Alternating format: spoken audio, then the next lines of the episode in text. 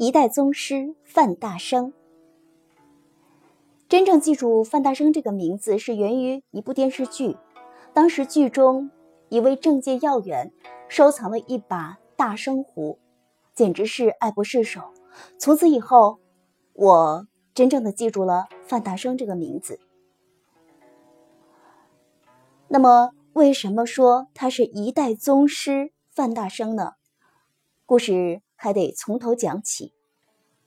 中国著名的陶瓷史家宋伯印先生于二零零四年呼吁，把紫砂陶史的研究重点应该转移到二十世纪三十年代的作者和作品上来，并深入的阐释说，在这个具有转折性的历史阶段里，究竟是哪些人擎起革新的旗子，是哪些人？在感受到生活的旋律之后，而创作出酷似其时代的作品，是哪些人潜心复古而使人扬名于海内外？又是哪些人仍在继承传统，让人分享到紫砂陶器的美？此外，还要问一问这些人为什么要这样做，又是怎样去做的？我认为，只有把这些问题都弄清楚了，我们才能摆正这个历史阶段的紫砂陶人在我国紫砂史上的地位。因此，我以为紫砂陶研究的重点应该放在二十世纪三十年代的作者和作品及其文献资料的征集研究上来。在今天宜兴的街头，塑着范蠡西施的雕像。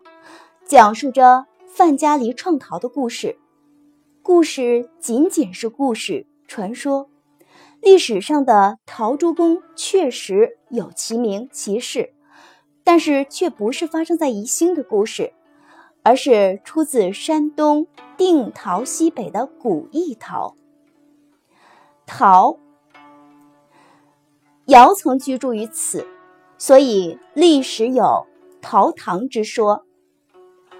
陶，周时为曹国之都。春秋末属于宋国，战国时受齐国的管辖，为春秋战国时的经济交通中心，著名的商业城市。《史记·霍直列传》讲陶天下之中。春秋末，范蠡在这里做贸易，发了大财。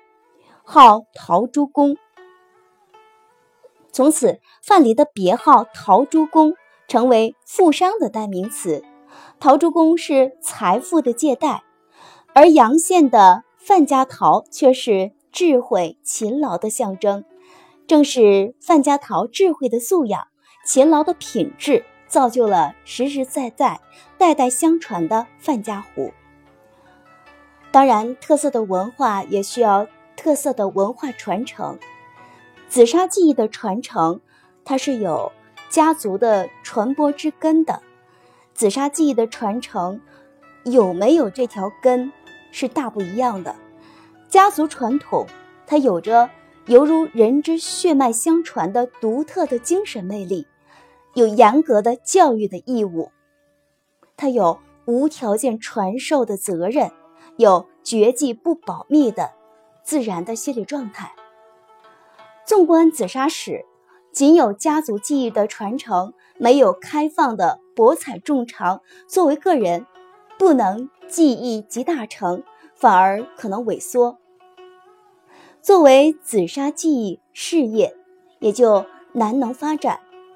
范大生的技艺成就很难见证，很能见证这一紫砂技艺的发展观。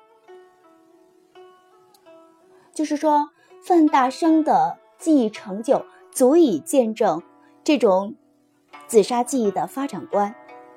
民国初期的紫砂业受西方先进经营理念的影响，又赶上国际博览会会展经济的兴起，都把聘请名家制作名品、组织精品参加大赛作为树形象、创品牌的基本之策。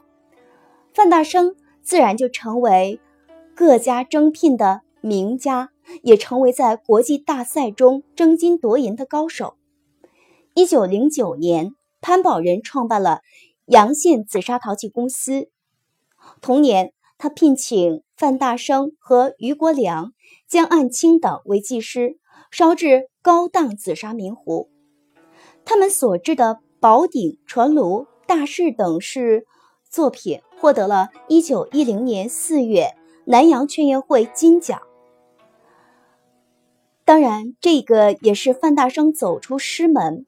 步入社会的第一步，刚刚走入社会，他就获此大奖，也显示出了他扎实的功力和卓越的才能。一九一二年，上海利永陶器公司正式成立，成立时聘请范大生为技师。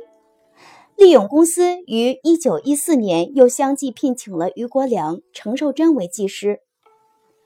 一九一五年，范大生和程寿珍等的作品一同由利永公司选送，代表中国参加巴拿马赛会，并夺得了金奖。